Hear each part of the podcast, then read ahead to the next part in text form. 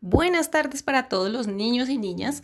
El día de hoy vamos a trabajar la guía número 1 de español, la que corresponde al día 1. Vamos a hacer algunas aclaraciones.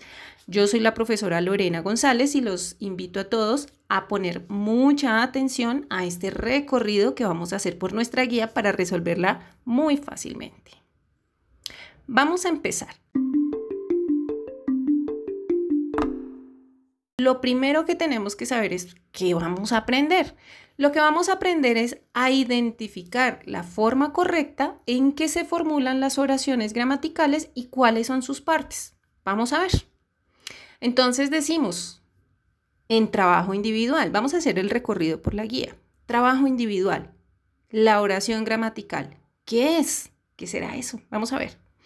Es una oración, es una palabra o un conjunto de palabras ordenadas que se caracterizan por poseer un sentido completo, es decir, que se entienden ellas por sí mismas. Las oraciones empiezan siempre con una mayúscula y terminan en un punto. Y las partes principales de la oración son dos, que son sujeto y predicado. El sujeto nos indica de quién es el que realiza la acción, de quién se dice algo, de quién están hablando. ¿Cierto? Puede ser una persona, un animal, una cosa, etc. Y la segunda parte que tiene la oración es el predicado. El predicado también tiene, primero, el predicado lo que es es qué se dice acerca de esa persona, de ese sujeto. ¿Qué es lo que está haciendo el sujeto? El predicado nos va a decir es eso. Y el predicado tiene una parte súper importante que es el verbo, ¿cierto? Que nos indica la acción. Tenemos aquí un ejemplo. La pared es blanca. Vamos a ver, ¿cuál sería el sujeto? ¿De quién están hablando? De la pared. Muy bien. Y entonces, ¿qué se está diciendo de la pared? Una característica, que la pared es blanca. Muy bien. Luego tenemos comprensión lectora y dice, lee atentamente el siguiente ejemplo. Aquí, ¿qué hay que hacer? Leer. ¿Cierto? Aquí no tenemos que resolverlo, resolver nada. Simplemente son ejemplos para que nos quede claro. El primero dice, el perro ladra mucho por la noche. ¿Cuál sería el sujeto? ¿De quién están hablando? Del perro.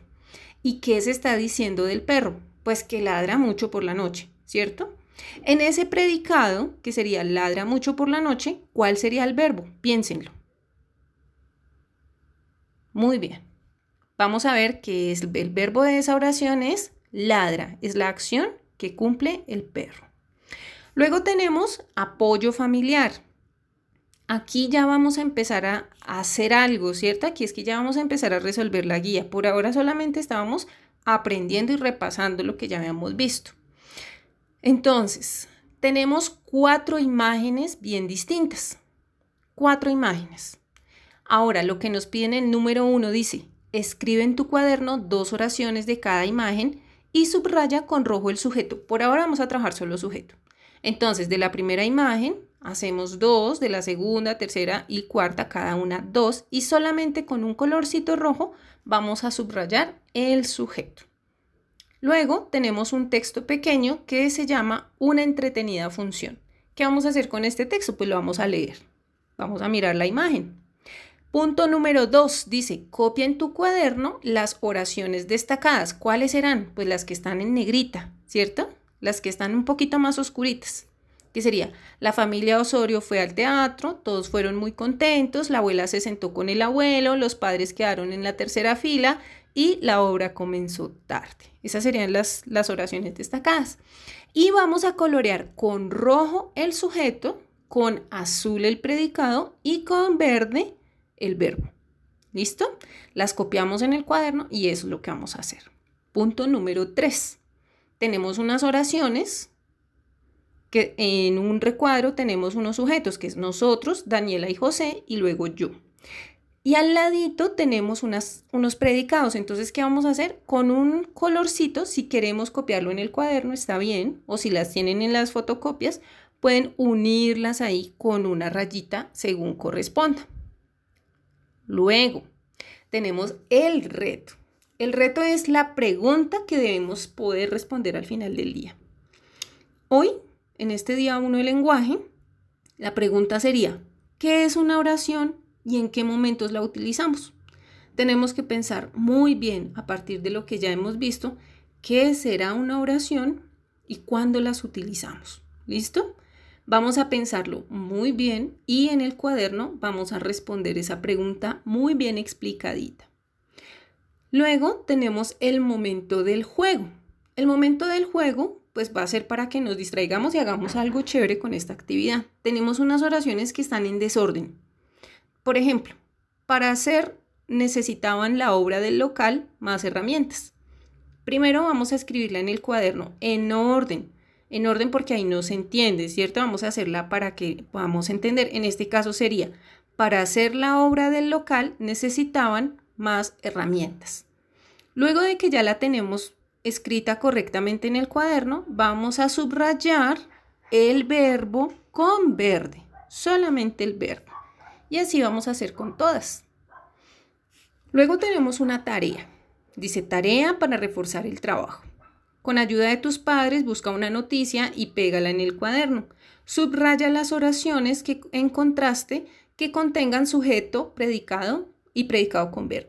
Entonces, vamos a leer la noticia, busquen una noticia corta para que pues, no les ocupe tanto espacio y vamos a subrayar las oraciones que encontremos con esas características. Por último, tenemos, ah bueno, ya tenemos momento de evaluación. Entonces, en la evaluación, ¿qué debemos hacer? Responder en el cuaderno las preguntas. ¿Qué es el sujeto y el predicado de una oración? ¿Para qué sirven las oraciones? ¿Por qué crees que es importante usar bien las oraciones? ¿En qué situaciones utilizamos las oraciones gramaticales? Entonces vamos a pensar muy bien esas preguntas para poder hacer la respuesta bien explicada en el cuaderno. ¿Listo? Bien organizado, con buena letra y buena ortografía. Por último, tenemos nuestra autoevaluación, también en el cuaderno. ¿Qué, más, ¿Qué te gustó más de la actividad? ¿Y qué aprendiste? Espero que les haya gustado. Les mando un abrazo grande. Quedo atenta a dudas. Espero que ya no haya ninguna duda con este tema que está súper fácil. Y nos vemos a la siguiente con el siguiente taller que es de ortografía, sinónimos y antónimos.